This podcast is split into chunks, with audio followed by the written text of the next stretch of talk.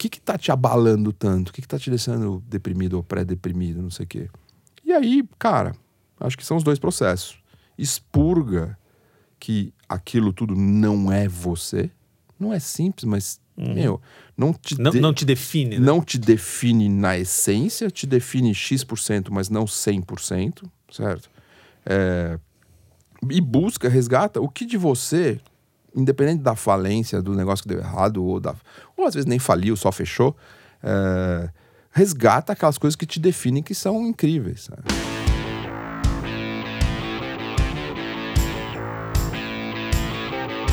Bem-vindo a mais um episódio do podcast Retrato do Projeto Draft. Eu sou Adriano Silva, publisher do Projeto Draft, e hoje eu tenho a alegria de receber aqui no nosso estúdio Bob Volheim, 57 anos, administrador de empresas formado pela Fundação Getúlio Vargas. O Bob, você já deve saber, é fundador do UPix, investidor em empresas como The Next Company, sócio da The B Network, com Basinho Ferraz, entre outros, e cofundador da Much More, com Silvio Meira, entre outros. E o Bob está lançando nesse momento a The Change Workframe, além de ser autor dos livros Empreender Não é Brincadeira, da Campus, pela Campus Elsevier, e Nasce um Empreendedor pela Pinguim. Bob, muito obrigado pela presença conosco hoje. Honra estar aqui com você. Maravilha! A nossa conversa hoje é um papo reto aqui sobre eh, os bastidores do empreendimento. né? Você é um empreendedor eh, de muitos anos, já trilhou muitos caminhos e já viu muita coisa, já sentiu muita coisa, e eu quero, na medida do possível, extrair um pouco essa camada mais profunda aí de sentimentos, aprendizagens, que é uma informação a qual a maioria dos empreendedores não tem acesso, né? Eh, a gente tem uma certa riqueza até no Brasil hoje de informações mais técnicas, mais tutoriais, eh, mais de uso prático nos negócios, mas assim, no aspecto mais pessoal de como isso bate no indivíduo, não é, não é simples, não é fácil nem dizer nem ouvir. E, na medida do possível, eh, eu quero tentar proporcionar aqui entre nós uma conversa que ofereça a- a- aos empreendedores brasileiros um pouco dessa, dessa, desse disclosure, né? De abrir um pouco as portas desse, desse quartinho aí. Eu começo te perguntando, Bob, o seguinte: abrir uma empresa é se expor, é correr risco. E você tem um bocado de empresas abertas, o que significa que você está dando a cara a tapa ou colocando a bunda na janela, em certo sentido, num, num monte de frentes diferentes. Como é que você lida emocionalmente com esse tanto de risco que você está assumindo, com esse tanto de iniciativas que estão que rodando? É, é, um, é, um, é um olhar interessante que você está colocando, né? Eu acho que. é, talvez, para te responder, eu, eu olharia o outro lado da parada, né? Que é talvez o, o, o senso de, de realização ou de. Para mim, eu gosto de uma expressão que é a, a página em branco. Para mim, é muito prazer uma página em branco, assim. Que, o que apavora muita gente de olhar um negócio que não tem nada aí. E, e para muita gente que você diz, faz aí o que você quiser, isso é tipo paralisante. Para mim, é, é- me move. E talvez eu faça um processo, até já iniciando um pouco esse teu convite do, do, do Me Despir, é, talvez eu faça um processo de ignorar um pouco do- dos riscos envolvidos, entendeu? É, em nome dessa, dessa, dessa criatividade, talvez que seja a melhor palavra. Talvez a, melhor, a palavra que mais me define ultimamente é um pouco menos empreendedor e mais um criativo. Não no sentido de comunicação, publicidade, qualquer coisa desse tipo, mas no sentido de eu adoro a página em branco e criar coisas, me dá muito prazer.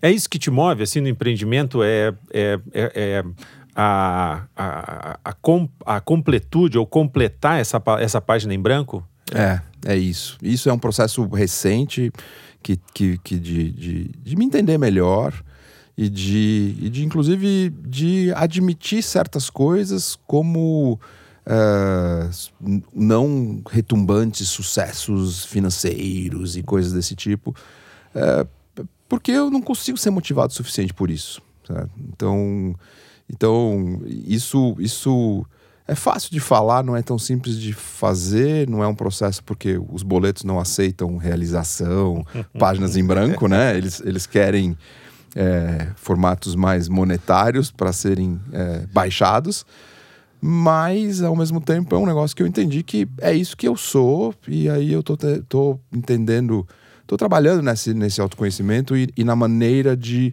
de lidar com, com tudo isso. Com, com a, a realização é fácil, porque eu vou, é muito simples.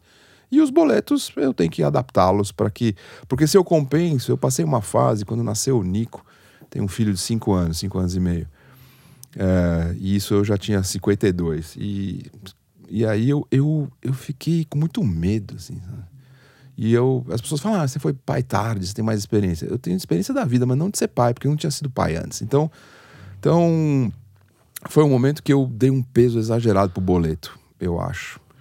E um tempo depois eu olhei e falei, cara, esse boleto frustrante assim, ele, ele não vai me levar para muito lugar. Então, e foi numa boa conversa com a Bia, minha mulher, que a gente.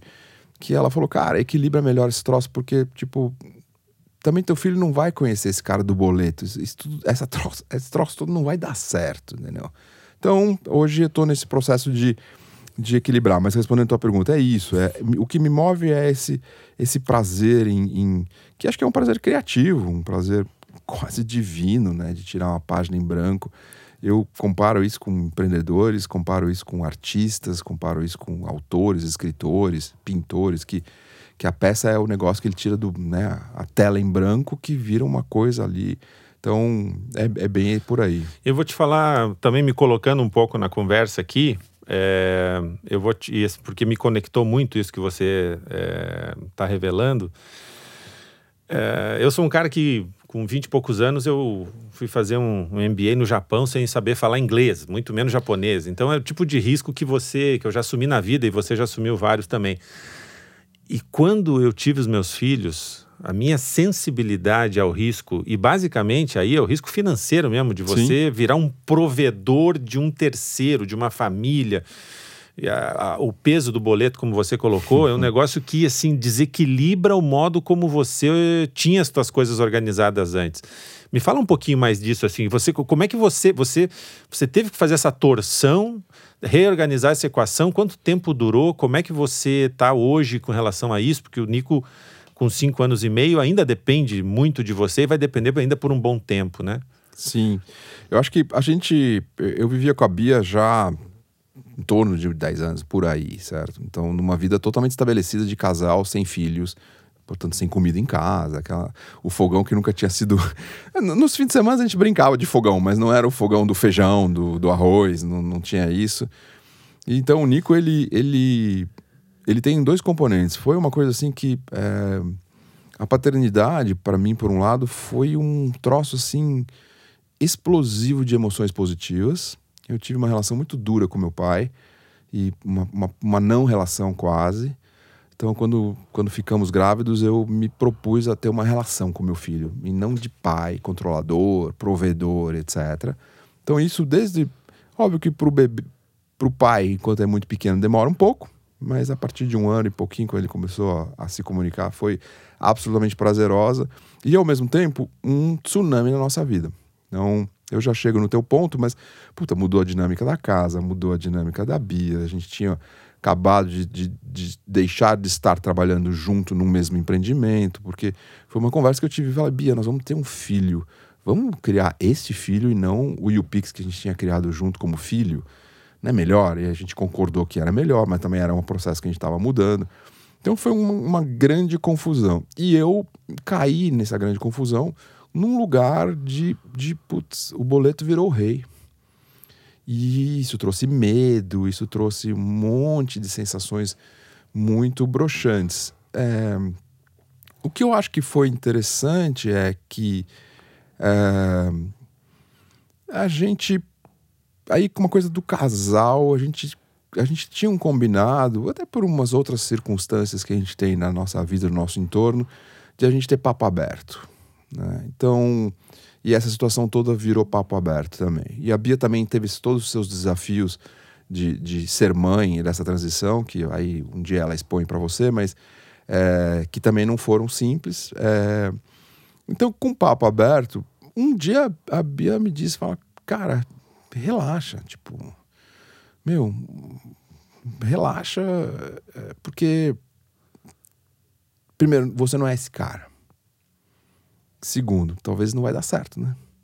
Esse cara do boleto aos 52, será que, será que vai rolar?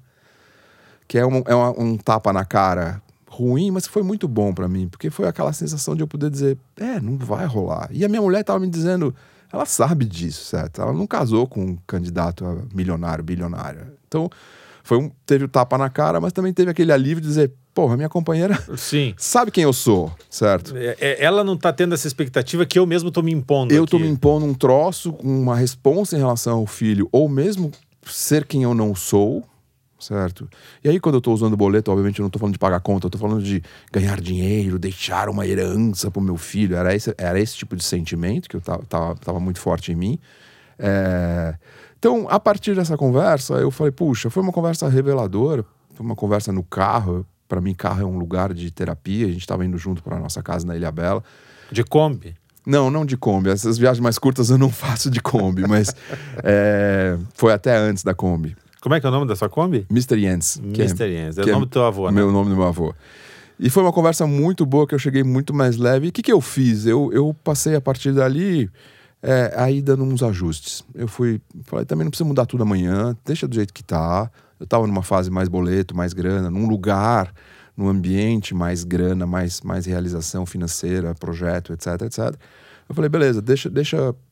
Eu posso fazer um, um reboot que não precisa ser amanhã, mas eu fiz um reboot mental imediato e um reboot de ação nos próximos meses, que é onde eu chego hoje. Entendeu? Isso faz um dois anos, mais ou menos. E aí você vai se adaptando um pouco, relaxando um pouco, redesenhando um pouco esse set de.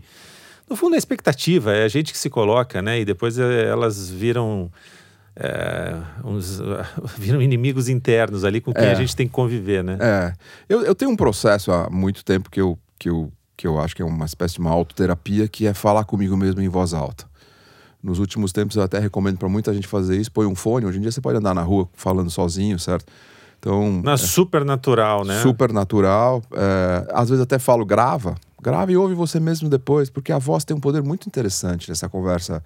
Sabe? E eu falo mesmo, Bob, cara, para com essa maluquice, para de pensar nisso. E aí o cérebro e o meu, meu minha voz sendo ouvida pelos meus ouvidos e pelo meu cérebro e tal, falando e ouvindo ao mesmo tempo, é, tem sido bons processos. Então, quando eu tenho essas, esses momentos é, reveladores, que foi essa conversa com a Bia, eu transformo as ações desses momentos reveladores, porque naquele minuto não muda nada, certo? Muda tudo que eu for fazendo a partir dali, em boas conversas comigo mesmo. Legal. E eu imagino que articular essas palavras que saem pela voz também já é um exercício. Enquanto tá dentro da cabeça é uma coisa, no momento que, que isso passa para fala, vira linguagem, já, já tem uma terapia, já, já é terapêutico nesse, nesse momento, né? Você talvez esteja explicando por que o poder dos podcasts, né? Sem Tom- querer. Tomara que o nosso tenha esse alcance. Para mim tá sendo terapêutico, tomara que tenha esse alcance para audiência Mas também. é isso, sem dúvida nenhuma. Assim, eu, tava, eu tava acompanhando aqui quando eu cheguei a gravação do, do podcast. é, não sei se ele vai ser anterior do do Cher. Cher, se vai ser anterior ou posterior. Ele disse coisas absolutamente brilhantes, enfim. É, mas eu acho que é isso. Eu acho que é o poder da voz, ele materializa e ele obriga uma organização mental. né? Eu não estou a ponto de criar uma terapia baseada em, em conversa com você mesmo, mas, mas, mas eu acho sim que tem um poder Não, muito e você forte. sabe que eu tenho essa, eu tenho essa coisa da, da, da escrita, né? No fundo, eu sou um escritor. E eh, escrever é exatamente Outro isso. método, né? É. É. exatamente isso. Eh, Você pode fazer isso de forma oral, você pode fazer isso de forma escrita, mas é a mesma. Só fazendo essa referência, a gente eh, realmente a gente está gravando aqui no Dia dos Namorados, dia 12 de junho, Pois é. esse podcast, e a gente acabou de gravar com o Marcelo Tierto, que é uma conversa muito interessante sobre envelhecer. Eu, eu também não sei se vai sair antes ou depois desse nosso, mas já fica a referência Tanto aqui. faz, é. Fica o Você- hiperlink. Você acha pra cima ou pra baixo, ele vai estar, Vai sabe? estar no carrossel de qualquer maneira. Eu ia te, eu te pegar essa, assim, pegar um ponto que você também colocou eh, no começo da conversa que eu acho importante da gente eh, sublinhar, explorar um pouco, que é o empreendedorismo como uma expressão pessoal, né? Eu, eu ali nesses Você cinco... fez uma frase outro dia que eu te dei, você, né? Você sabe que, pois é, nesses cinco anos no draft, às vezes as frases vêm e vão e surgem, eu já nem sei muito bem de, de quem é a autoria, mas eu, eu, eu tenho essa coisa na cabeça, que talvez tenha sido eu, eu mesmo que cunhei, mas não tenho certeza, que é essa coisa que empreender no final do dia você está empreendendo a si mesmo antes de tudo, né? E, e, é um processo no qual você se conhece muito, você é obrigado a se conhecer muito, especialmente nesses momentos em que, em que a gente, como, como você colocou aí, tem que tem que atravessar uma esquina, tem que olhar para os dois lados, tem que tomar uma decisão. O que, que você tem aprendido sobre si mesmo nesse processo de autoconhecimento, nessa trilha de autoconhecimento que o empreendedorismo eh, proporciona para gente? Boa. Você falou um negócio que era. Tinha empreendedorismo, tem gente que monta empresa para vender, tem gente que monta empresa para um outro Para viver. E tinha um que tem gente que monta para viver, né? É, então, eu acho que tem uma. Existe sim, e hoje está muito em alta no Brasil, o empreendedorismo. Não é o para vender, porque seria cruel de, de mas é o empreendedorismo, eu chamo de empreendedorismo Silicon Valley, ou empreendedorismo business, assim, negócio é a grande motivação, né? É... Mas, quando você começa a estudar mais a fundo, e, e, nesses livros que eu publiquei, eu conversei com muita gente, etc, etc, eu começo a ver que mesmo quem tem essa coisa mais pragmática, no fundo, no fundo, no fundo, é um negócio muito pessoal. Pode não ser para viver, pode ser mesmo para vender ou para ou para rodar, uma coisa muito business, mas é uma coisa que você está lá para provar para o mundo que você é capaz. E isso é lindo e terrível ao mesmo tempo, certo? porque é um desafio puta, insano. As estatísticas mostram que uma parcela enorme das empresas não passam do segundo, terceiro ano, em qualquer lugar do mundo. O Brasil não é muito pior, é um pouquinho pior. As pessoas acham que aqui é um desastre. Não, é em todo lugar do mundo. Ou seja, a coisa é difícil. É... Então você se lança num negócio que você quer provar para o mundo, ou às vezes você quer provar para o teu pai, às vezes você quer provar para o teu filho, sei lá, é uma coisa bem complexa que você é capaz, você escolhe uma das trajetórias mais complicadas do mundo, sabe? que é contra tudo, contra todos, contra todos os incentivos, disruptando, fazendo o novo, que é tudo super charmoso quando você está lá no cubo, no habitat, mas na real é o contra tudo, contra todos. É tipo, é o, é o cara que é do contra, é a ovelha negra, etc, etc. Então, é, aí tem duas coisas que eu acho que vale a pena colocar. Quando isso dá certo, sai no draft, sai no TechCrunch e etc, etc. Geralmente nessa ordem, né? Geralmente nessa ordem, primeiro no, primeiro no draft, mas depois no draft de novo. Eu já saí no TechCrunch antes, estou aqui de novo. Então, tá valendo. É, mas isso é a ponta da ponta do iceberg. Sabe? Pelas estatísticas, isso não é o Bob que acha. As estatísticas mostram que a imensa maioria nem sai no TechCrunch, nem sai no draft e nem dá certo. Nem emite a primeira nota fiscal, né? Ou emite, às vezes, às vezes o pior é que emite uma quantidade de notas fiscais menores do que as quantidades de despesas né? uhum. né? dos boletos. Perfeito. E esse é o pior situação. Perfeito. Certo? É a e meia a... merda, né? Você, Exato. A, a merda é, é, tranquilo porque você não tem dúvida do e que fazer. E a imensa maioria nem quebra exatamente no sentido e nem dá certo, fica nessa meia merda, é, certo? Que é a pior situação mesmo. Porque passam anos e anos, às vezes uma década da vida você tentando, tentando, remando, insistindo, e a, e a linha entre a persistência e a burrice é muito, muito tênue, né? Muito difícil de saber, etc, etc. Então, a imensa maioria dos empreendedores estão nesse lugar, por estatística. Isso é do Sebrae, do GEM, todas as estatísticas do mundo botam a imensa maioria acima dos 80%, certo? Que é uma imensa maioria. Eu sempre brinco, Bia, se a gente for para Ilha Bela e eu disser que tem 80% de chance de a gente ter um acidente nós vamos, você vai nem a pau, sabe? Essa é a trajetória empreendedora. você não iria, certo? Então, que, que eu acho muito importante? Que eu acho que é importante que se fale sobre isso. Se fale sobre esses 80%. Não é questão de valorizar o fracasso, não é, não é isso, porque não pode ter romantismo e ficar celebrando o fracasso, porque não é isso que se quer, certo? Mas, mas ao mesmo tempo, fingir que não existe, fingir que não tem uma imensa maioria das pessoas, dos empreendedores nesse lugar, é muito ruim. E aí eu tenho feito algumas coisas nesse sentido, que é, primeiro, falar um pouco. Me botar, já como eu tive lá e cá, eu me consigo consigo me colocar um pouco nesse lugar e não ficar absolutamente constrangido de falar que já dei errado. Já deu errado as coisas que eu fiz, certo?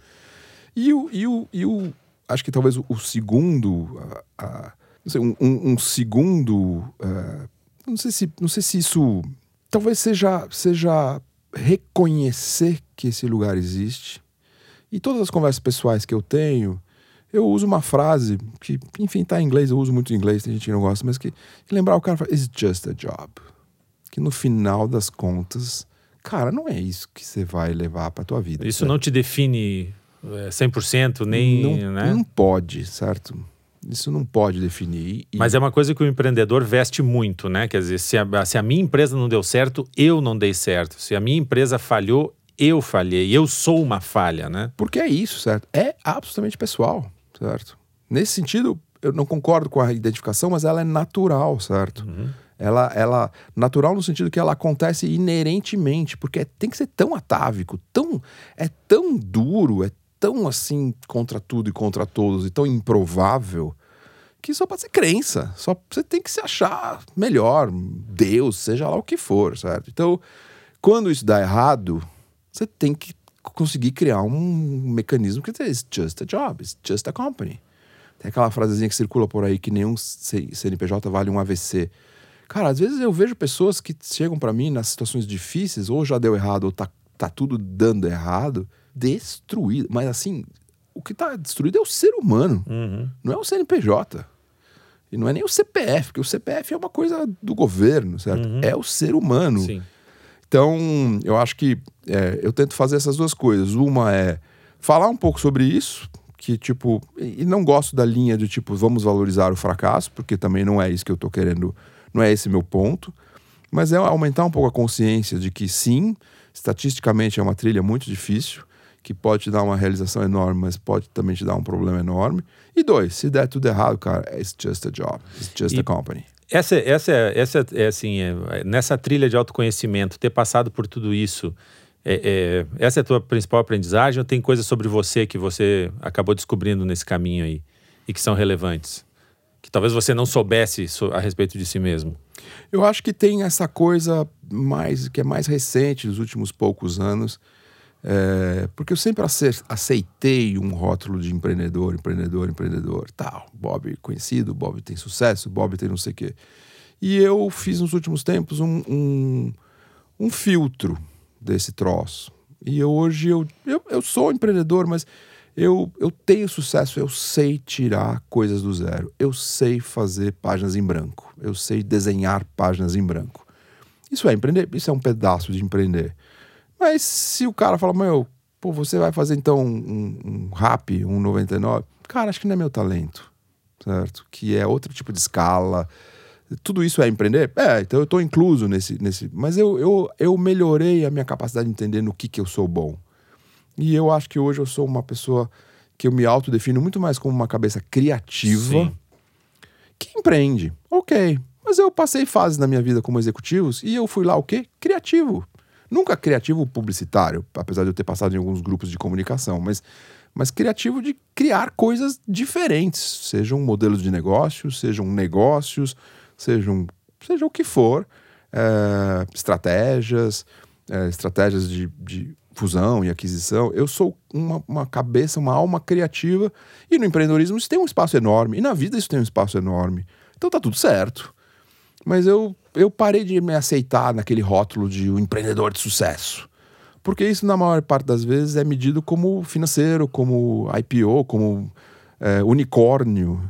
E não, não, não fiz nenhum unicórnio e não acho que vou fazer daqui para frente um, nenhum unicórnio. E não é nem de longe ok. a única medida, né? pra- E ok. Deixa eu te perguntar, e também vou me colocar um pouquinho aqui. Eu, eu, pessoalmente, eu tenho uma grande dificuldade, que daí não é só no mundo dos negócios, mas é, enfim, uma espécie de toque meu, de não encerrar ciclo. Sim. Mesmo que seja para dizer não, eu, eu, eu, eu, eu gosto de ver o ciclo encerrado para poder guardar isso no lugar certo na prateleira. Isso vai desde coisas pequenas, como uma correspondência por e-mail que não é respondida. Isso me incomoda. E, aliás, está muito na moda isso, né? As pessoas, Uhum. as pessoas não respondem mais, as, as- as- elas não completam mais as, as, comunicações que são propostas. E isso fica sendo uma resposta, a não resposta. Isso é uma coisa que me, me machuca do ponto de vista, como eu te falei, quase de, de, de, de, de atitude. E muitas vezes eu me vejo pensando é, em iniciativas, em você pivotar, de você fazer um rollout de, de, alguma, de algum projeto, enfim, de você empreender ou reempreender. E uma das coisas que eu levo em consideração é isso: vou conseguir fechar esse ciclo, mesmo que seja para encerrar ele com uma resposta não positiva. Então eu tenho certo medo, eu pessoalmente tenho certo medo de abrir coisas que eu não vou conseguir fechar. Você tem essa, essa mania, essa loucura, ou você tem alguma outra mania, outra loucura de, de, de, de pensamento assim que influi a atuação? Eu acho que essa, essa, é uma ideia muito interessante. Eu, eu, eu acho que é um, é um enorme problema o, o, o let go, né? o, o deixar para lá, o fechar o ciclo. Acho que o empreendedor tem esse vício tem, fica sempre uma esperancinha ali, né? Ele deixa um e-mail cadastrado, deixa uma coisinha ali com uma esperança que isso troço de algum, de alguma, com algum milagre que não vai existir, isso troço volte. Então, eu acho que, eu tô com você, eu acho que tem que fechar ciclos. Acho importantíssimo, eu tenho feito vários fechamentos de ciclo nos últimos tempos, é, eles são importantíssimos. Fiz um fechamento de ciclo com, com o UPix, com a Bia, minha mulher, que a gente trouxe a Dani como sócia, e eu virei minoritário de fato, no papel, que não nasceu assim. Então eu fiz o, o, o ciclo no sentido. A gente, eu continuo sócio, mas eu digo, ciclo, fim de uma fase. Sim. E não é que, tipo, vamos falar agora que eu sou investidor e tudo continua igual. Não. Vamos botar no papel, no contrato, não sei o que, não sei o que, para que a, a, materialidade, a parte boleto da parada e a, e a parte discurso sejam iguais. Uhum. Por outro lado, tem uma outra maluquice que eu tenho feito que é, é muito louco, que, e eu fico me policiando para que isso não signifique que eu não esteja fechando o ciclo, é estar tá fazendo mais de uma coisa ao mesmo tempo na minha vida profissional. Então eu fico me policiando para ver, pra ver se não é esse, se eu não tô ali não conseguindo let go. Sabe? Tenho a sensação que tô conseguindo, que fechei várias coisas, então. É... Isso tem a ver com apego, né? Com apego a um filho que é o, a iniciativa. É aquela coisa do pessoal, é filho, é esperança, é uma coisa, meu, tipo. Você tem conseguido se desapegar mais? Tenho, tenho. Eu acho que, eu acho que sim, eu acho que tem várias coisas que eu, que eu desapeguei total.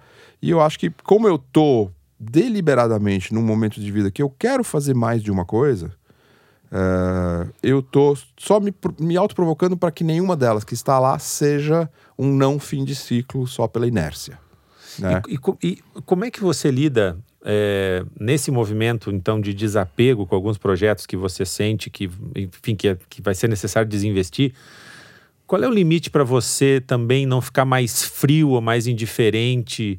Com relação aos projetos. Isso não significa também, não corre o risco de, de você de exercitar um desamor pelos projetos?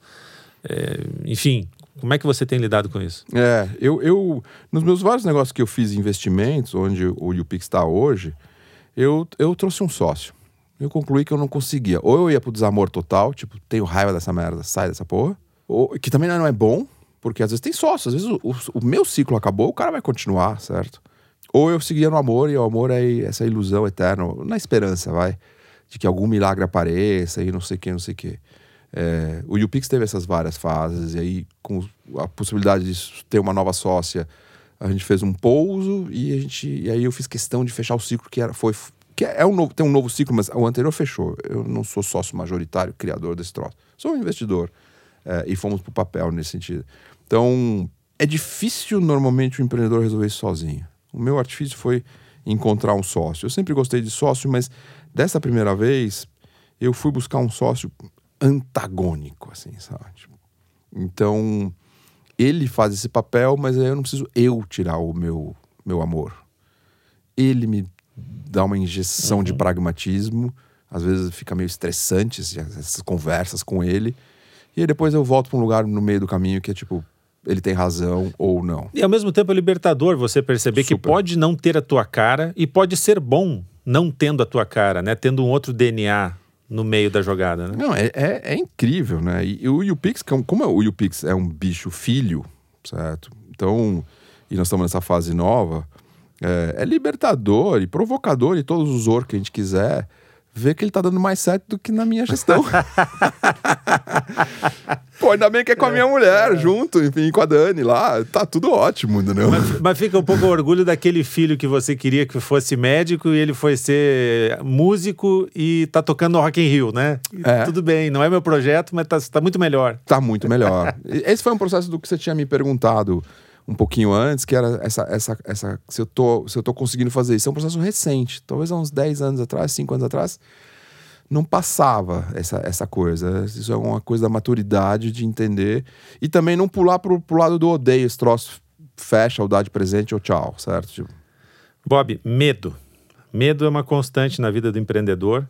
né? Pelas próprias características do empreendimento, a gente está sempre num terreno que a gente não conhece, a gente está sempre é, no escuro, tateando, né? Não está no terreno palmilhado.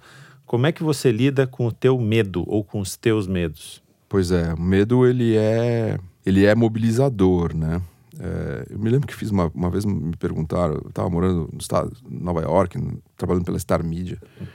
E final dos anos 90?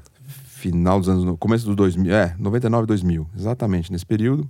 E aí eu pedi a conta e voltei pro Brasil.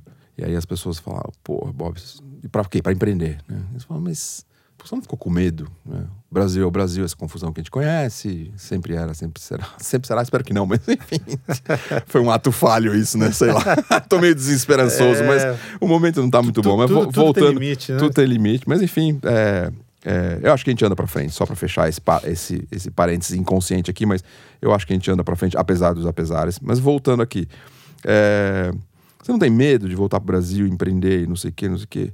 E eu respondi uma coisa muito louca que que ficou na minha cabeça que foi, cara, do jeito que eu tava trabalhando na Star Media e, e eu fiquei próximo, um dos caras próximos ali dos do, dos fundadores, do Fernando do Jack, não sei o quê, medo me dá a continuar na Star Media. As pessoas olhavam e falavam, sério? Eu falei, é.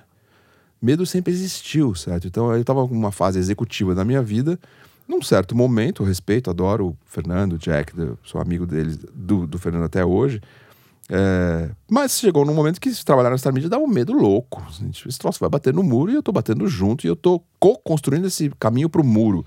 Não que eu sempre saiba fugir do muro, mas quando está consciente, para mim não dá. Aí eu não consigo mais. Então, voltando ao ponto do, do, medo, acho que o medo é mobilizador. O medo me fez pedir a conta. O medo de lá, de Nova York, a gente bater no muro e aquilo fazer parte da minha da minha trajetória. E, na verdade, eu comecei a brigar enormemente com o Fernando pra gente não bater no muro. Eu falei, bom, eu vou embora porque a gente vai bater no muro e, e bateu no muro, né? É... Por outro lado, o medo ele, não, ele é paralisante também, certo? Ele é muito paralisante. Então, para mim tem sido assim um processo que eu criei há muitos anos que é tipo conversa com ele, é tipo e, e falo, que nem eu te disse das, uhum. das conversas em voz alta, é tipo eu, eu verbalizo, Bob, qual é o medo, sabe? Tipo, se der tudo errado, o que acontece, sabe? Se der tudo certo, o que acontece? É, dá, dá para ter um, meio, um caminho um pouquinho mais no meio, que, que não seja tudo errado? Então, essas conversas de explicitar o medo, inclusive botar ele, dar nome. Dar nome. Tá com cagaço de quê? É. Sabe? Me, me, me, converso, eu faço isso a maior parte do tempo no carro, que para mim é o meu lugar terapêutico, sozinho, ou quando estou com o Nico e Bia e eles dormem. Aí eu tenho a chance de conversar em voz alta comigo para criar esse processo.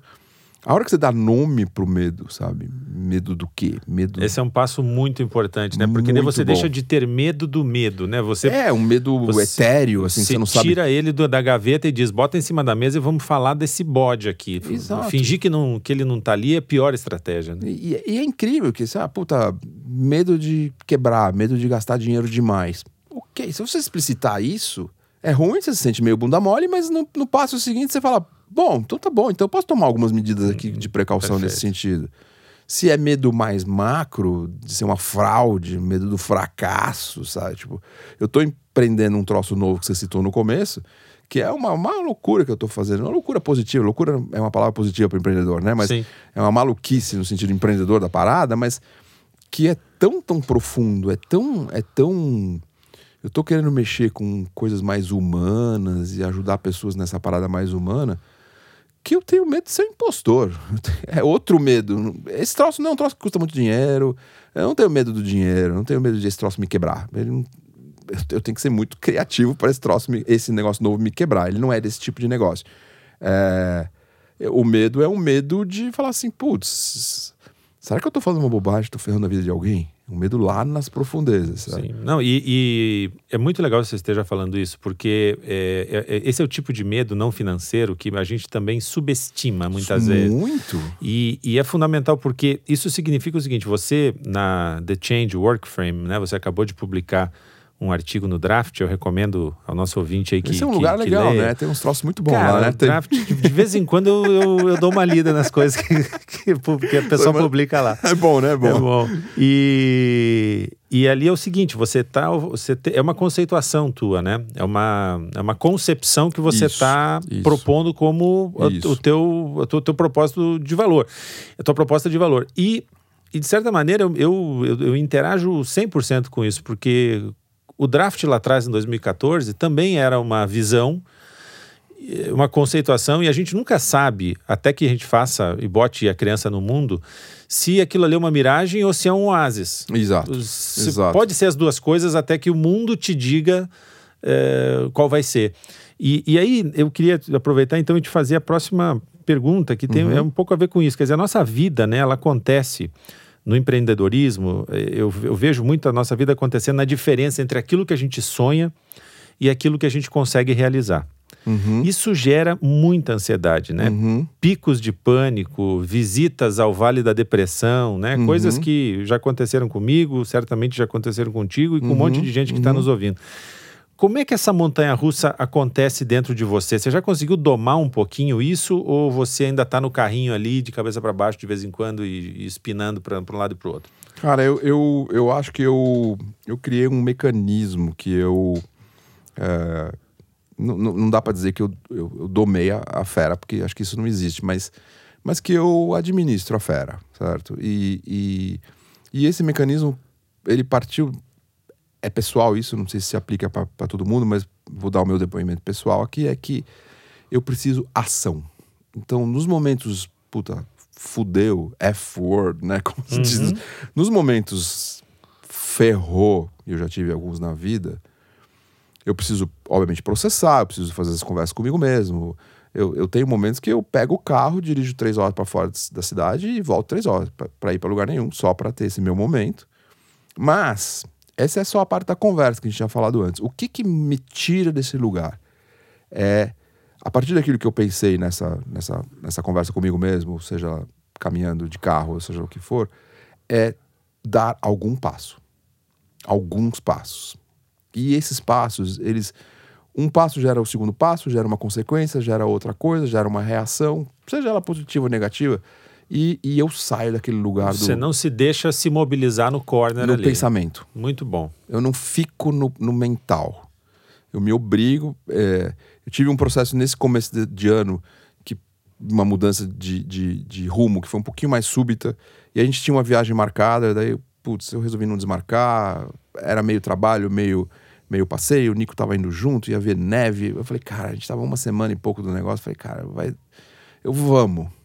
Mas eu fui absolutamente explodindo, porque eu fiquei uma semana só pensando, porque eu não podia agir.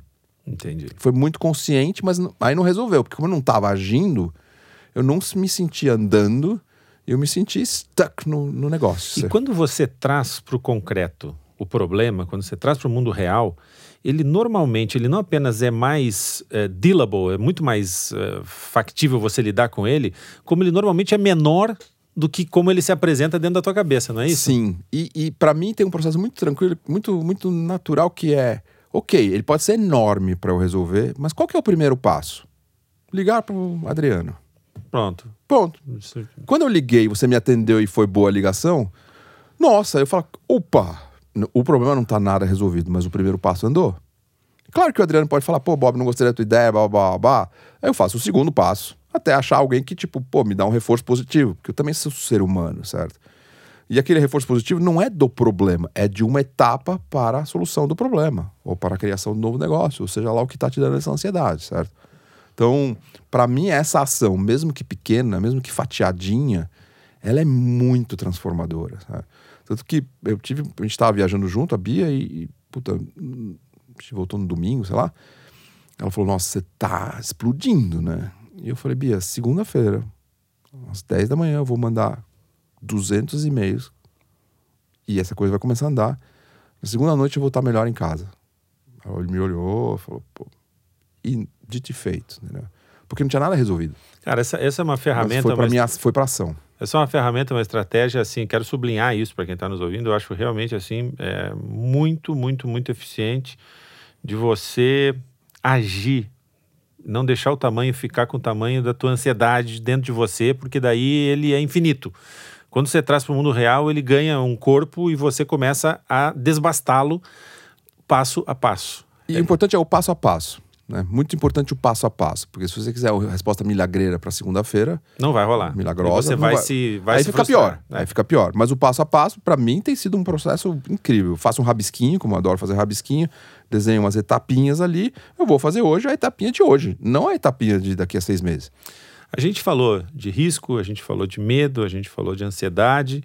Agora, fechar uma empresa ou abandonar um negócio sempre gera um sentimento ruim né, de que as coisas não deram certo, mesmo que o processo tenha sido mais eficiente, escorreito e objetivo possível. É, isso já aconteceu contigo, né? Você Sim. já teve que sair de negócio, abandonar negócio, fechar a empresa. E existe essa palavra que é o fracasso, e até já apareceu aqui na nossa, na nossa conversa. O que, que, é o significado dessa palavra que é tão áspera e que rotula tanto? O que, que na tua concepção é fracasso? Hum. Isso é é, acho que eu anotei uma coisa aqui no meu caderninho do, do, do negócio que você falou. Eu vou ganhar uns, ganhar uns segundinhos aqui pra pensar no fracasso enquanto eu falo da outra. aqui não é tudo aberto, é, é, é isso. Papo de é, bate... Não, acho que só, só o negócio do, do fechamento. Um, um closing, um, um, um, um símbolo de fechamento, um, um textão, fechei tal negócio, ou é, falar abertamente para os amigos, ou seja lá o que for, é muito legal, ajuda muito nesses processos de, de closing. Isso gerar é. um marcador de fim. É, marcador de fim, enterro. Uhum. É triste, mas putz, ele não foi criado por acaso. Né? Nem sei como é que todo isso surgiu na, na história da humanidade, mas eu acho que faz um certo sentido, que é o que eu estou tentando dar aqui. Com relação ao fracasso, ele é ele é o grande lance, certo? Claro, dependendo do jeito que isso aconteceu, os boletos estão explodindo e, e a vida prática está bem difícil. Eu já, eu já tive problemas de, com vida prática de bem difícil também. Mas no fundo, no fundo, acho que você falou isso um pouco antes, nessa hora o que pega é a pessoa, certo? É esse negócio, essa palavrona áspera, como você disse, e ela tem o significado que você dá para ela, né? Então, como todo negócio foi muito pessoal, foi uma trajetória contra muitas coisas. Muito, o status quo do, do mercado, porque você está fazendo alguma coisa nova de alguma maneira, certo? É, ou mesmo que seja mais uma, uma loja, uma franquia, você quer pegar um pedaço das pessoas que compram na outra franquia na tua uhum, franquia. Uhum. Então, sempre, sempre. Então, é, eu acho que aí, para mim, tem sido um processo que é. Tem que tentar entender o que significa fracasso. Da mesma maneira que dá nome aos medos tenta dar nome ao fracasso. Fatia esse troço. É, é o que eu tenho feito, que é tipo, putz, cara, é mais uma coisa que eu comecei que eu não termino. Ok, eu não termino muitas das coisas que eu começo. E a gente sobrevive, né? E a gente sobrevive, certo? A outra é tipo, ok, who cares? você fala, nobody, ninguém. Aí você fala, hum, ok. Então, na hora que você fatia um pouco esse negócio, e, obviamente, mas quando você fatia, você, você, você vai tirar a casca da cebola, mas você vai chegar no centro da cebola, que é o, é o, é o grande. A grande. O que que tá te abalando tanto? O que que tá te deixando deprimido ou pré-deprimido, não sei o quê? E aí, cara, acho que são os dois processos. Expurga que aquilo tudo não é você. Não é simples, mas, uhum. meu, não te, não, de... não te define. Né? Não te define na essência, te define X%, mas não 100%, certo? É, e busca, resgata o que de você, independente da falência, do negócio que deu errado, ou, da, ou às vezes nem faliu, só fechou, é, resgata aquelas coisas que te definem que são incríveis. Né? Então, e eu acho que até maneiras pragmáticas. Eu já fiz isso na vida, num momento de muito baixa. Não teve uma falência, não teve o problema do boleto, porque eu previ e fiz antes. Mas uma frustração enorme de ter dado errado, igual esse negócio aqui. A frustração era enorme, porque, porra, eu não era aquele empreendedor de sucesso. Uhum. Que merda é essa? Tudo bem, eu fiz, pousei o avião sem perder nenhum boleto, mas. Mas não era essa a ideia, certo? A ideia não era pousar o avião. Queria estar 10 mil pés nesse Exato, momento. Exato, não queria estar pousando nenhum avião sem gastar nenhum boleto ou matar nenhum passageiro, certo? Não era isso. É... Eu, eu fui para a minha essência e eu fui fazer uma coisa, eu fui fotografar, que é um hobby que eu tenho, eu acho que eu tenho algum talento. É, não para ser profissional, mas. Cara, eu pegava durante o dia de semana, porque eu não tinha nada pra fazer, ficava surtando. E eu não tinha uma visão, eu, eu não tinha uma visão do que eu fazia next, certo? Que, que nessa coisa prática que a gente falou antes, se você não sabe o que você vai fazer agora, pô, aí não adianta você dar o primeiro passo, que esse primeiro passo você não sabe para onde é, não tem primeiro passo, certo? Nem dê, né? Nem dê, não, nem para. Não, não, faça isso antes de amadurecer. Não o, faça. Naquele momento eu não tinha isso. Falei, cara, não sei o que eu vou fazer da vida. Eu não tava, como eu falei, quebrado, mas eu tava num negócio que deu errado. Eu saí, peguei minha câmera, que fazia anos, que eu falei, fui fotografar Praça Roosevelt, fui fotografar ah, aquela ali no centro, perto da Pinacoteca, eh, que é um negócio que eu faço, fiz umas puta foto, no, botei na parede. Aí é muito louco, né? Porque aí o mundo é muito louco. Vou contar essa história rápido. É. Pouco tempo depois, eu, eu me sinto razoável. Aí eu começo a empreender, né? Tipo, toco meus fotos num lugar, toco as fotos num lugar. Aí tinha um troço chamado Photosite, que era uma plataforma de fotografia profissional, mas tinha um espaço para os amadores. E tinha um, um, um, um, vez por mês eles escolhiam um amador lá para botar o portfólio do amador. Eu me inscrevi, eu já já tá. E quando eu tinha que mandar uma fichinha, por que, que você queria, não sei o quê, mandei as fotinhas e tal. Aí o editor do negócio fala: Cara, adorei as tuas fotos, vou publicar. Mas eu vi que você é um puto empreendedor, a gente tá empreendendo esse negócio, você não quer falar. aí nasce, eu fico sócio do Photosite, que depois a gente fica sócio quatro anos, que depois os fotógrafos todos saem e que vira o UPix. É, e se você não tivesse se dado aquelas tardes de ócio criativo ali, essa oportunidade não teria Essa não teria aparecido. aparecido. Essa não teria aparecido. É, é, é, é, assim, tem, uma, tem um, um, uma dimensão, eu queria te ouvir sobre isso, tem uma dimensão do risco, que é o risco da própria reputação. Certo. A própria vaidade. Uhum. Né? O empreendedor tem uma série de riscos ao empreender qualquer iniciativa, e uma delas é, é a imagem né? que as pessoas têm dele, a estima que ele tem das pessoas e que reflete na, na, na, imagem, na estima que ele mesmo faz de si próprio, de si mesmo. Sim. E muitas vezes, quando a gente é, não dá certo, a gente sai com vergonha, a gente sai com uma cabeça baixa. Cabeça baixa. E, e muitas vezes as pessoas que a gente acha que também estão olhando dessa maneira não estão. Né? São pessoas que às vezes te admiram, é, ou, ou nem sabem do que aconteceu, ou te admiram profundamente por você ter tentado.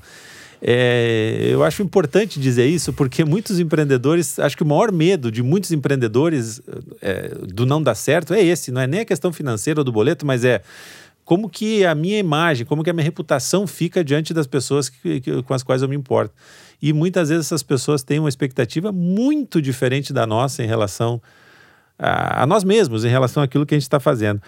É, você já teve aquele momento, né, assim, de é, sentir ali que. É, sentir a exaustão do empreendedorismo, que eu quero dizer o seguinte: a gente está falando disso agora. O empreendedor vai contra a inércia daquilo que está estabelecido, a gente está sempre pregando para um público que é hostil, uhum. naturalmente hostil. Sim porque a, nós somos a novidade, o cara não, não tem aquele elemento na vida dele, a gente está propondo que ele nos absorva na vida dele, então a gente está sempre tentando ser recebido em lugares onde parece que a gente não é nem bem-vindo muitas vezes. Não tem uma hora que cansa isso, Bob? Não tem uma coisa assim da exaustão mesmo de ficar eh, empurrando essa pedra morro acima? Você já sentiu isso? Eh, como é que você lida com isso? Super, super. Posso fazer um comentário da, da tua colocação anterior que eu achei brilhante? Eu queria dar duas provocaçõezinhas ali. É absolutamente verdadeiro o que você falou. É... E numa sociedade social e com ferramentas sociais como o Facebook, a gente, e o brasileiro é muito social, a gente, a gente voltou mais parecido para a sociedade das cavernas do que para o futuro. O como isso tudo é feito é futuro, obviamente, tecnologia, servidores no mundo inteiro, etc. Mas, mas o que o resultado é uma sociedade mais social, onde todo mundo sabe tudo sobre todo mundo, todo mundo fala tudo sobre todo mundo, sabe? Então, esse negócio que você falou da estima é, da própria, mas o entorno te define, certo? E ok, nós somos seres sociais. Como você é percebido pela tua mulher, pelo teu filho, pelo teu funcionário, pelo teu patrão, pelo teu colega empreendedor, pelo mercado empreendedor e pela sociedade empreendedora do país ou da cidade, certo? Te, cara, não tem como não te definir parte de você, certo? Então, o que você disse é muito relevante. E aí eu vou botar duas pitadinhas de dicas práticas. É, fala sobre isso. Eu fiz isso às vezes, você, você tira dúvida porque a tendência é, é se esconder mais, né? Se esconder. Às vezes com as pessoas próximas, sabe? Tipo, fala com tua mulher, você tá me achando um fracassado? E ela vai dizer, Eu não, de onde é que você tirou essa ideia, né? É, tá tudo ótimo. Os negócios não dão errado. Tipo, a gente não sabia que tinha riscos desde o começo. Aí te dá um puta de um tapa na cara positivo nesse sentido. Te tira do fundo do te poço. tira do fundo. Ou ouve.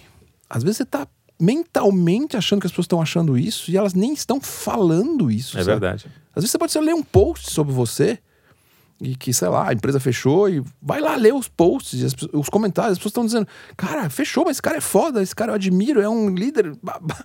Aí você fala, cara. E você já se colocou no autoexílio ali na geladeira. é Exato, verdade. exato. Acontece muito. É, então eu acho que são duas coisas bem práticas. Você não tem a liberdade, o, o- o- a vulnerabilidade de falar, às vezes só ouve, já está dito pelas pessoas que elas não estão dizendo isso que você está muitas vezes achando.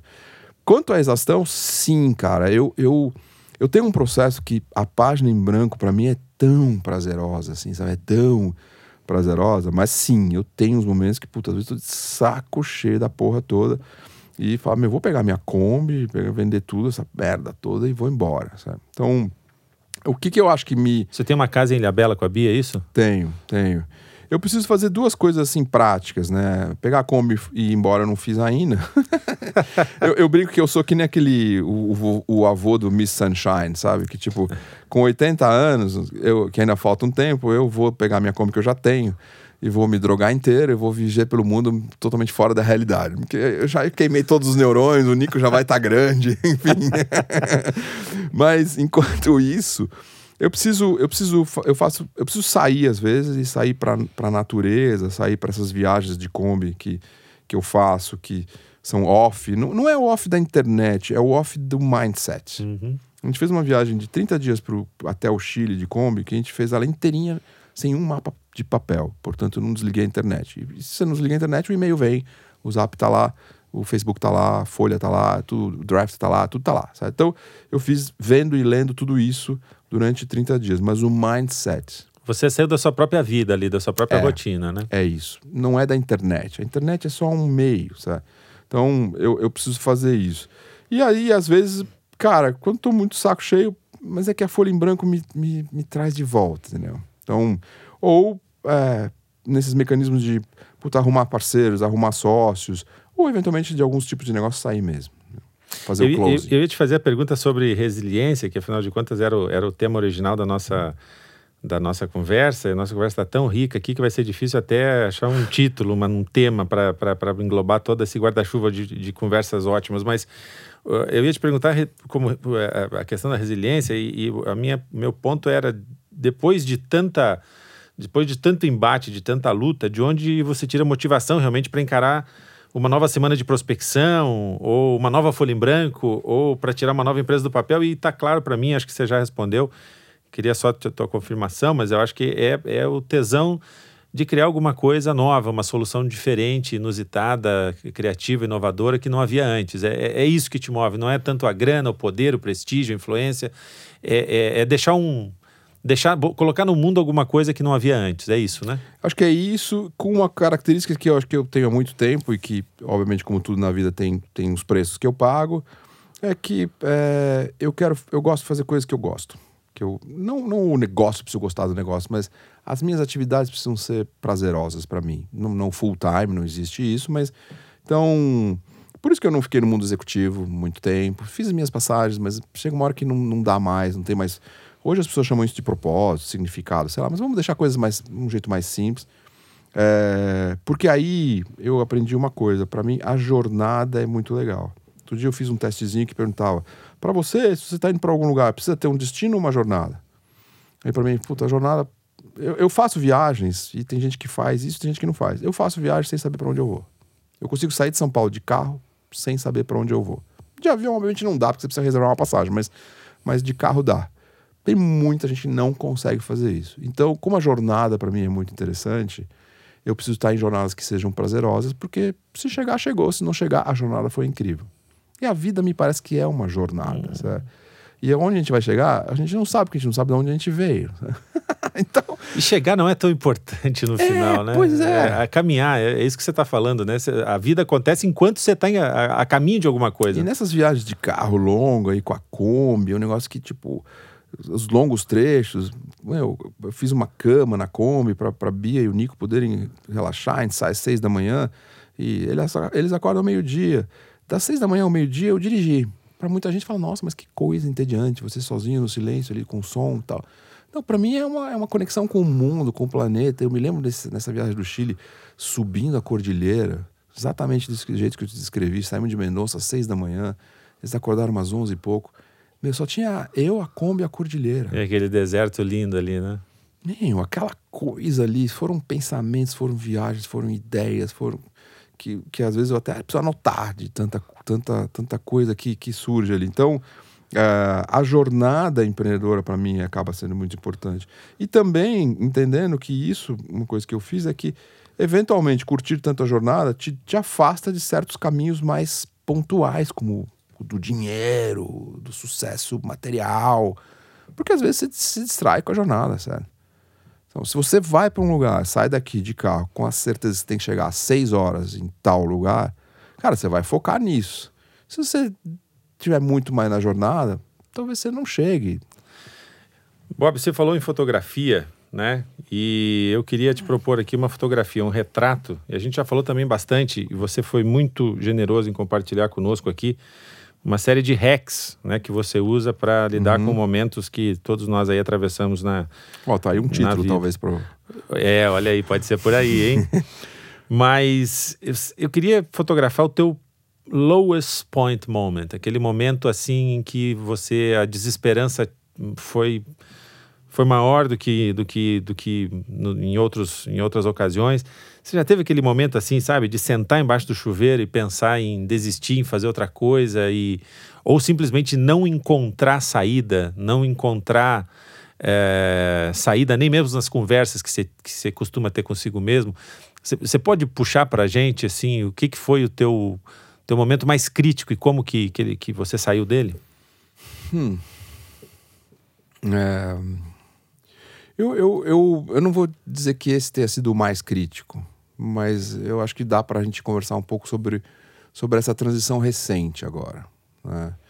Talvez do ponto de vista formal da, da coisa, mais, mais de, de, de elementos mais é, formais, como dinheiro e esse, esse tipo de coisa, não seja o mais crítico que, que eu já vivi. Já vivi coisas muito mais tensas do que eu vivi recentemente. Mas eu tive um momento de, de profissionalmente aos 57 anos, isso foi esse ano, fazer aquela pergunta. No, no, meu processo não é muito no chuveiro, é no carro. a minha relação com o carro é antiga. Ou seja, é a única coisa que o Bob ainda vai ser antigo, porque eu vou continuar. Não quero um Tesla, eu quero um carro que dirige. Mas enfim, é, de falar, putz, faz algum sentido o Bob profissional. Né? E quando você chega nesse, como você falou, o fundo do poço, lá, você usou uma outra expressão.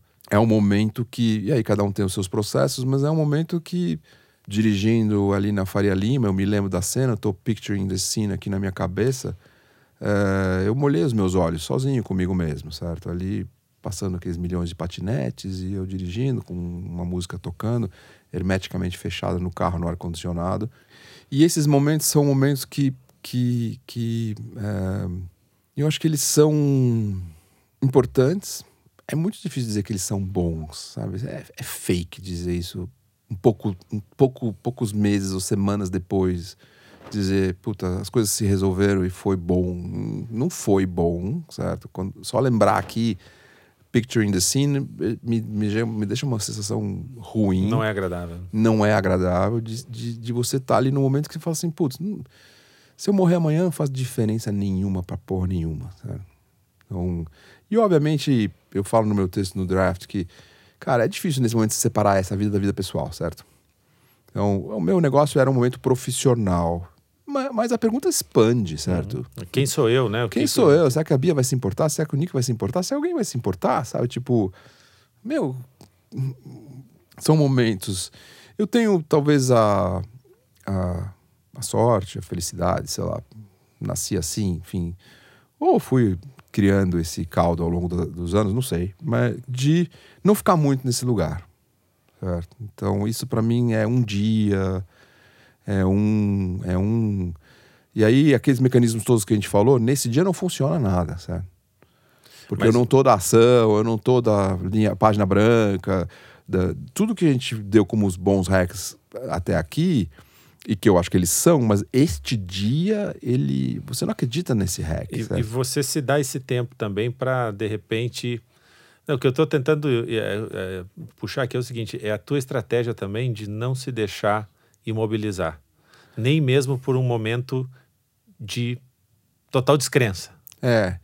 E aí, aí, o que eu faço nesses casos, eu me divirto com. Eu me distraio, desculpa a palavra é essa, uhum. não me divirto, eu me distraio. Então eu, eu enfio coisas que não tem nenhum propósito, que não é o primeiro passo das próximas coisas, não é nada disso, certo? E, tipo, cara, preciso fazer uma reunião, preciso fazer não sei o quê, preciso ligar, tudo um monte de bobagem, mas eu, eu distraio a minha cabeça. Certo? Com coisas práticas que. É, não, ah, por aqui não, não é um hack no sentido igual aquele outro que é tipo, você põe os primeiros passos. Não, não, não. Porque eu não tenho passo nenhum, eu tô no vazio, certo? Tipo, eu tô me perguntando se eu faço sentido uhum. profissionalmente. Então, dá passo para onde, certo? Então, eu, eu, eu mergulho um pouco e aí eu enfio. Puta, precisa fazer isso, precisa mandar aquele, faz aquele PowerPoint que você não tá fazendo, responde o e-mail do outro lá que você não você devia responder. Vai para as coisas mundanas e para me ajudar a sair um pouquinho desse pensamento. Sim. E aí. Porque lá, a gente pode, se a gente, dependendo do. Né? Exatamente. É isso que eu ia falar. É, a gente tem essa escolha é. de alimentar um momento desses é. e aí a gente, talvez a gente não saia mais. Ou a gente tem a, a, a, a, escolha de dizer o seguinte: pô, é difícil, eu tô perdido, eu tô fudido, mas eu não estou vencido e eu não vou alimentar esse monstro que tá me enchendo o saco aqui. É isso, é isso. E aí, às vezes, até de fazer um processo de dizer: tá bom, cara, e, e se, você fiz, se você aceitar esse negócio, o que, que acontece na, na vida prática? E aí, para mim, gera sempre um muito mecanismo de tipo, ei, ei, ei, cara, você sempre correu, você sempre foi atrás, sempre tentou, não é porque tudo deu certo, mas. Então, cara, será que não é melhor sair um pouco desse lugar e tentar alguma coisa? Mas eu não sei o que, eu tô perdido. Aquele dia é o dia do, do fudeu, de verdade, certo? É diferente do dia do problema. Aquele outro fudeu era outro. É que, tipo, pô, você tem que pagar não sei quantos milhares de reais para amanhã e não tem dinheiro. Aquele, aquele é o dia do do, do, é. do, do ação pragmática. É, o, Esse é o dia do vazio. O computador travou, não adianta você ficar apertando a, tle, a tecla. Tem, tem, que, na verdade, desligar para é. reiniciar e ver se ele volta. É isso. Exato, né? que é o dia do vazio. Porque o dia do, do problema, eu sou facilmente transformar o problema em ação, certo? Esse é o dia do vazio, é o dia do fundo ali, certo? Então, é, é, o meu mecanismo é esse: é, é, é, primeiro aceitar, não tentar a resposta, porque aquele dia não, aquele dia não vem resposta, certo? Tipo e ao mesmo tempo também não, não, não, não aceitar a, a, a autodramatização de que, tipo, meu, acabou tudo, entendeu? E que, de novo, é uma tentação, né? A gente ficar lambendo ali as próprias feridas, sentar à beira da estrada e deixar é. de caminhar, né? E aí eu falo, puta, meu, fa falo comigo, mas faz sentido deixar de caminhar? Faz sentido, sei lá, encerrar tudo? A gente tem esse direito, esse, essa opção. E aí, rapidamente, o meu cérebro me fala: não, cara, não, não, não, calma, calma. Mas não sei o que fazer hoje. Então, enfia qualquer coisa. hoje tá ruim, enfia qualquer coisa, sabe? Coisas bem pouco pensar, pouco, pouco nenhum plano. O e-mail de ontem, o não dá para fazer um artigo ou fazer uma entrevista no podcast nesse dia, aí não dá. Mas tem um milhão de coisas vida. Puta, precisa arrumar o carro. Então leva o carro na oficina Sabe, faz, corta o cabelo, faz coisas que não tem nenhum significado e propósito, e nem precisa de nenhum plano. É, resolve coisas que, puta, a Bia tá pedindo pra você trocar não sei o que da casa há um tempão, faz essa porra, porque ela vai ficar feliz e o mundo anda, entendeu? Coisas bem, aí bem é, mundanas e pequenas, porque esse dia não tá o dia pra... É, e isso é difícil, isso tem uma coisa que, é, pegando um pouquinho outro exemplo, que é tem a ver, esse, essa história, eu já tive outras na vida, mas essa história com, puta, com a idade, com, com o meu momento, com tudo isso, que é uma, uma grande. Nessa hora tudo mistura, né? Sim. Nessa hora não tem mais o Bob profissional do Bob pessoal, do Bob pai, do Bob. Daqui a três anos você faz 60. Uhum. É, isso te assombra? Você tem sentido alguma mudança de energia física ou mental para fazer as coisas que você quer fazer? Cara, isso isso andou me assombrando nesse processo que eu descrevi no começo dessa nossa conversa. Uh, isso vem diminuindo o assombro. Uh, eu, graças a Deus, tenho um, um, físico com boa energia. Ah, e tem um filho de 5 anos e pouco que me, me, me coloca nessa, nessa, nessa energia. É, mas em alguns momentos, o 6.0, o negócio fala assim: caraca, 6.0. é, dá, dá um certo tava, susto. Tava tão distante, né? Puta, como, como é que tava... chegou aqui agora, assim, né? É. E aí eu falo: pô, tem um filho incrível, uma mulher incrível, dois livros que não são best-sellers, mas são bons livros que eu recomendo. E, então. E aí eu falo, meu, é, a Kombi surgiu assim, né? A Kombi foi um negócio. Eu tinha um jipão que eu viajava muito, mas que dava muito mais problema do que, do que prazer. E eu tinha vendido. Eu tava com um carro normal, um caminhonete mais normal. E, e aí, há dois anos atrás, eu falei: Puta, Bia, eu tô precisando de um, um projetinho, assim, sabe? E já com a certeza que, tipo, meu, na hora que eu falasse a palavra Kombi, né? E. Aí eu falei, putz, tô pensando em comprar uma Kombi, Last Edition, a gente faz uma viagem grande foi por, por zap. Ela mandou o, o, positivinho, assim. Eu falei, puta! Três semanas depois eu tava buscando a Kombi no Espírito Santo.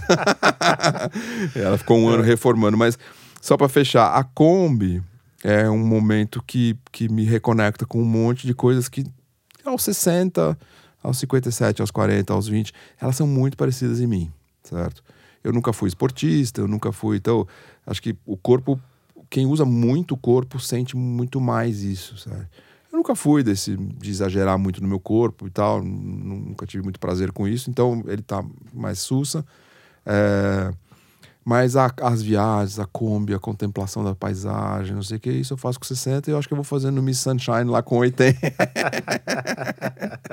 então, e essa, e essa clareza profissional que o processo que eu falei um pouco antes, de me entender melhor, mistura muito com esse momento que você me perguntou agora, também me deu uma certa paz, cara. Tipo, ok, não preciso ser é, unicórnio. Sabe? Não, não vou ser. E tá ok. Eu já sabia que eu não ia ser, mas podia ter momentos que, putz, talvez não estivesse ok na minha cabeça. Está ok, super ok. E eu tenho papéis que são incríveis e necessários, sabe? E aí você fala assim, aí, e aí você dá aquelas cutucadas, fala assim, pô, o Singularity University não fala o tempo inteiro que o mundo vai precisar mais criatividade, criatividade. Você não acabou de concluir que você é um cara desse? Você acha que isso vai ficar pior com 60, 70? Acho que não. Então, ok, Sussa, então, relaxa. Então vamos embora. Vamos embora. Bob, Bob Volheim, meu amigo, meu irmão, muito Chegamos obrigado. Chegamos ao fim da lista aqui. Muito obrigado por você ter compartilhado de forma tão generosa todas essas compreensões sobre a vida, sobre a carreira. É, você que é um empreendedor, você que é um pai, que é um marido, é, parabéns, parabéns e obrigado que você continue resiliente, nos provocando com suas iniciativas e cada vez mais criativo. Muito obrigado pela entrevista. Pô, uma honra, cara, e parabéns por essa iniciativa de, de que tá muito, tem muito a ver com o que eu estou fazendo nesse momento, que é de tocar um pouco mais o humano é, lá no, um pouquinho mais no fundo em torno do empreendedorismo, em torno das coisas que as pessoas fazem, ou das artes, ou seja lá do, dos teus entrevistados todos, mas dar essa cutucadinha que você está fazendo é muito importante. Tem um papel enorme nessa, nessa, nesse, nesse momento do mundo de tanta incerteza, de tanta dúvida do digital, do mindset da porra toda. É muito importante você estar tá fazendo isso. Quando, quando eu vi que você estava fazendo, quando eu recebi o convite, eu fiquei, claro, tenso, porque tirar a roupa aqui figurativamente, obviamente. Estamos os dois vestidos aqui. Por enquanto. Por enquanto. Vamos desligar o microfone, né? Ou não, não.